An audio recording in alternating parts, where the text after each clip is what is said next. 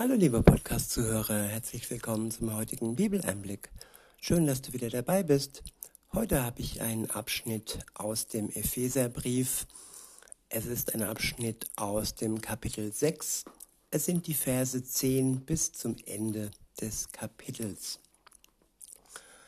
Der erste Abschnitt ist überschrieben mit Die Waffen Gottes. Ab Vers 10 heißt es, beziehungsweise bevor ich anfange, ich benutze heute die Übersetzung gute Nachricht. In Vers 10 steht noch ein letztes Wort. Werdet stark durch die Verbindung mit dem Herrn. Ja, stark werden durch die Verbindung, so wie ein Stromkreislauf, der erst dann äh, ins Laufen kommt, wenn wir den Stecker in die Steckdose stecken, wenn wir die Kraft erhalten, die Power, die Energie, die uns Gott gibt. Nur in Verbindung mit ihm können wir gerade in dieser schrecklichen Zeit im Moment überstehen und widerstehen. Darum soll es gehen in diesem ja heutigen Bibeleinblick widerstehen und Widerstand leisten. Nicht Widerstand gegen Menschen, nicht äh, mit Gewehren auf Menschen losziehen. Nein, was damit gemeint ist, ja, gleich in den folgenden Versen. Weiter heißt es ab Vers 11, dort steht, legt die Waffen an, die Gott euch gibt. Und dann können euch die schlichte können euch die Schliche des Teufels nichts anhaben. Ja, der Teufel möchte uns ähm, verführen. Er möchte uns auf seine Seite ziehen. Nicht mit Gewalt, mit List und Tücke.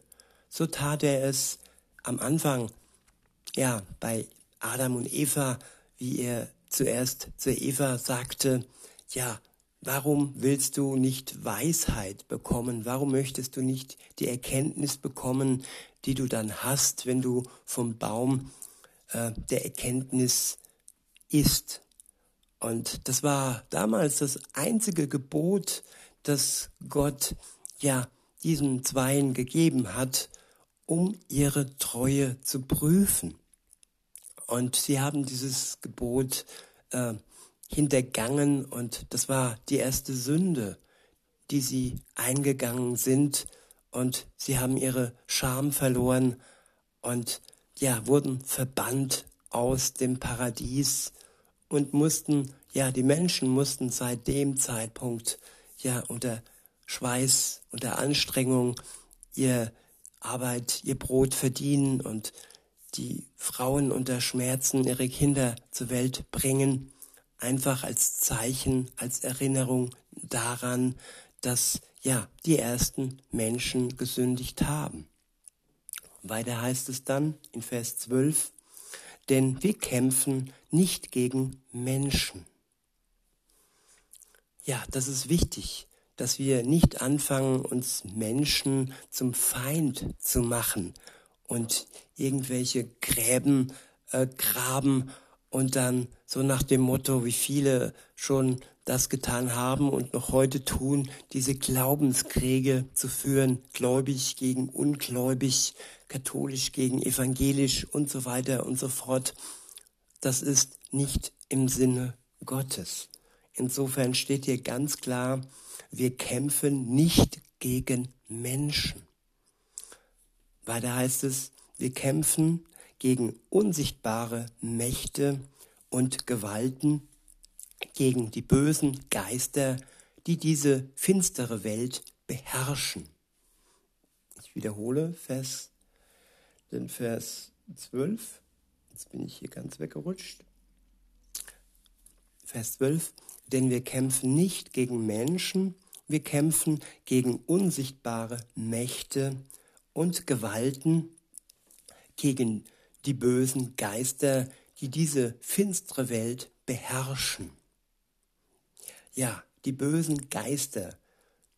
und sie beherrschen die Menschen.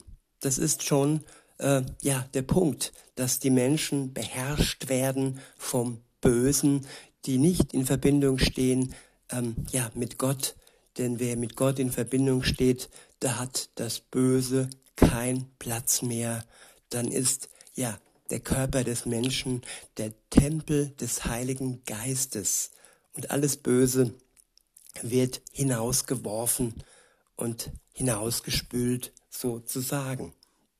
Insofern sollten wir uns bewusst sein, dass wir nicht diese Menschen vor Augen haben sollen, nämlich diese Menschen sind geliebte, von Gott geschaffene Wesen. Und Gott liebt jeden einzelnen Menschen.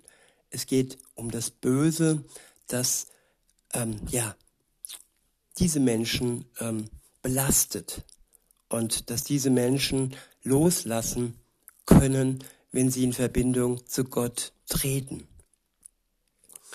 In Vers 13 heißt es, darum greift zu den Waffen Gottes. Wenn dann der schlimme Tag kommt, könnt ihr Widerstand leisten, jeden Feind niederkämpfen und siegreich das Feld behaupten. Ich wiederhole. Darum greift zu den Waffen Gottes.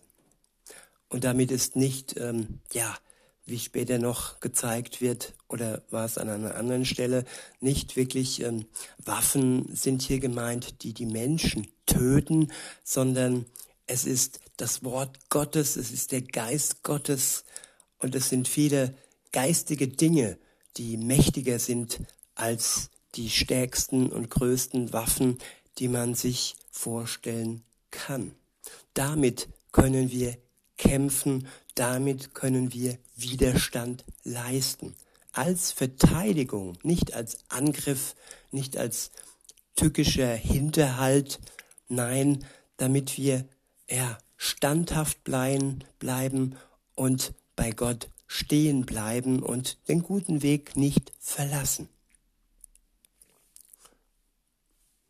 Ab Vers 14 heißt es dann, seid also bereit, legt die Wahrheit als Gürtel um und die Gerechtigkeit als Panzer an. Ich wiederhole, seid also bereit, legt die Wahrheit als Gürtel um und die Gerechtigkeit als Panzer an. Ja, die Wahrheit zu finden, das ist schon mal das Aller, Allerwichtigste. Denn in den Medien und so weiter ist sie nicht immer gewährleistet. Das, was wir da gesagt bekommen, entspricht nicht immer der Wahrheit. Insofern, ja, ist es wichtig, dass wir die Wahrheit im Wort Gottes erkennen und dass er uns die Wahrheit mehr und mehr offenlegt mit seinem Geist und dass wir mit dem Gürtel der Gerechtigkeit äh, umgürtet sind und er uns als Panzer dient für jeden Angriff des Bösen. Und es ist Gerechtigkeit, die uns Jesus Christus schenkt durch seine Tat. Er starb für uns am Kreuz und der Glaube daran, der macht uns gerecht. Nicht unsere Taten, sondern seine Tat und seine Liebe, die zuvor bestand, noch bevor wir ihn lieben konnten. In Vers 15 heißt es, bekleidet euch an den Füßen mit der Bereitschaft, die gute Nachricht vom Frieden mit Gott zu verkündigen. Wer glaubt, der darf auch bereit sein, diese gute Nachricht weiterzutragen in die Welt hinein. Und die Kraft und den Mut, die Bereitschaft, die schenkt uns ebenfalls Gott. Weiter heißt es in Vers 16, vor allem haltet das Vertrauen auf Gott als Schild vor euch, mit dem ihr alle Brandpfeile des Satans abfangen könnt. Wenn wir auf Gott vertrauen und uns gewiss sind, dass er der Sieger ist, dass alles, was uns ja durch Brandpfeile des Satans ähm, versucht umzuhauen, zu töten, dass das schwach ist im Vergleich zur Kraft Gottes. Und unser Vertrauen vor uns als Schild zu halten, das kann uns das Leben retten und das kann uns ja auf dem Weg zum ewigen Leben ja auf der Spur halten. In Vers 17 heißt es, die Gewissheit eurer Rettung sei euer Helm und das Wort des Schwert, das Wort, das Schwert, das der Geist euch gibt. Wiederhole Vers 17, die Gewissheit eurer Rettung sei euer Helm. Ja, nicht der Glaube an die Rettung, sondern die Gewissheit. Es ist etwas, was wir wissen, es ist etwas, das wir ja festhalten und das uns stärkt und das uns der Geist Gottes groß macht. Es gibt keinen Glauben, es gibt kein Glauben und nicht Wissen, es gibt nur die Gewissheit, die einem gläubigen Christen ja als Rettung und als Helm dient. Kein Angriff an unsere Gedanken, die ja durch den Kopf gehen und dann eindringen in unser Hirn, kann uns schädigen, wenn wir die Gewissheit unserer Rettung als Helm tragen. All die Versuche, uns zu verführen, diese passieren durch Worte, durch schöne Worte, aber auch durch panische Worte, durch angstmachende Worte. Und wenn wir aber die Gewissheit äh, der Rettung als Helm tragen, dann können diese Worte in uns nicht ja diese Kraft entfalten, die sie entfalten, wenn wir eben nicht diese Gewissheit der Rettung hätten. Und weiter heißt es, und das Wort Gottes, das Schwert, das der Geist euch gibt. Ja, das Wort Gottes als Schwert, als Waffe, die alles ähm, durchdringt und die alle Angriffe ja auseinander schneidet und un, und schwach macht und ihrer Wirkung entzieht. Das Wort Gottes ist kraftvoll wie ein Schwert, das alles durchdringt. In Vers 18 heißt es, betet dabei zu jeder Zeit und bittet Gott in der Kraft seines Geistes. Ich wiederhole, betet dabei zu jeder Zeit und bittet Gott in der Kraft seines Geistes. Zu jeder Zeit beten heißt so viel wie den Kontakt nicht abbrechen lassen zu Jesus. So wie es in jeder guten Beziehung, in jeder guten Ehe ist, dass man ja ohne Unterlass mit seinem Partner redet. Und das heißt jetzt nicht die ganze Nacht und ohne Schlaf, aber die Zeit ist verbunden. Und wenn wir diesen Kontakt und diese Kommunikation mit Gott abtrennen, dann ist das gerade heute sehr gefährlich. Und dann die Kraft des Geistes Gottes, ja, sie wird uns stärken und sie wird uns wirklich befähigen, alles zu erdulden, auszuhalten und zu widerstehen.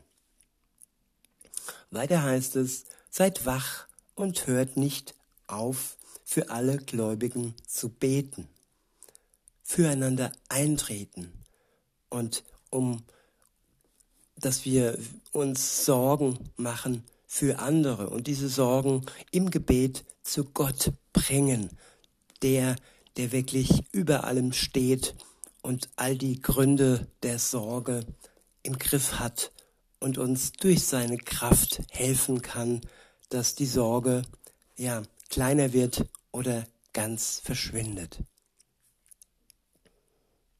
Weiter heißt es in Vers 19, betet auch für mich, dass Gott mir die, recht, die rechten Worte in den Mund legt und ich das Geheimnis der guten Nachricht freimütig bekannt machen kann.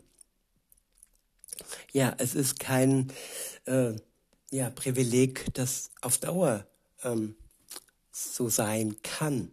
Es ist Gnade, es ist was Besonderes, dass ich jetzt hier so ganz frei und offen über das Wort Gottes reden kann.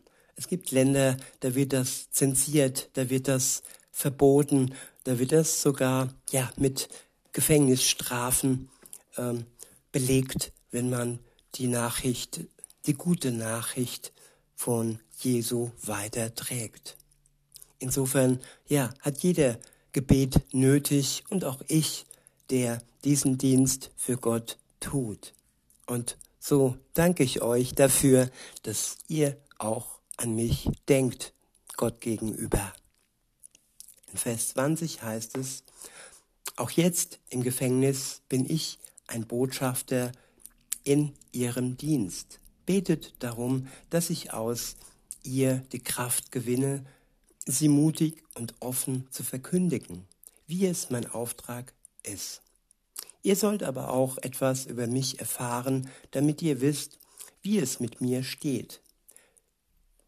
Tychikus, der geliebte Bruder und treue Sachwalter im Dienst des Herrn, wird euch alles erzählen. Ich schicke ihn eben deshalb zu euch, damit er euch von mir berichten und euch Mut macht. Ja, uns gegenseitig Mut machen. Auch wenn es dem einen oder anderen nicht so gut geht. In diesem Fall, ja, war der Briefschreiber sogar im Gefängnis. Aber er hatte seine treuen Diener, die in dieser Zeit den anderen Gläubigen Mut zugesprochen hat. hat. In Vers 23 heißt es, allen Brüdern und Schwestern wünsche ich den Frieden und die Liebe und das unerschütterliche Vertrauen, die von Gott, dem Vater, kommen und von Jesus Christus, dem Herrn. Ich wiederhole, allen Brüdern und Schwestern wünsche ich den Frieden und die Liebe und das unerschütterliche Vertrauen, die von Gott, dem Vater, kommen und von Jesus Christus, dem Herrn. Die Gnade Gottes sei mit allen, die unseren Herrn Jesus Christus lieben und schenke ihnen unvergängliches Leben. In diesem Sinne wünsche ich euch noch einen schönen Tag und sag bis denne.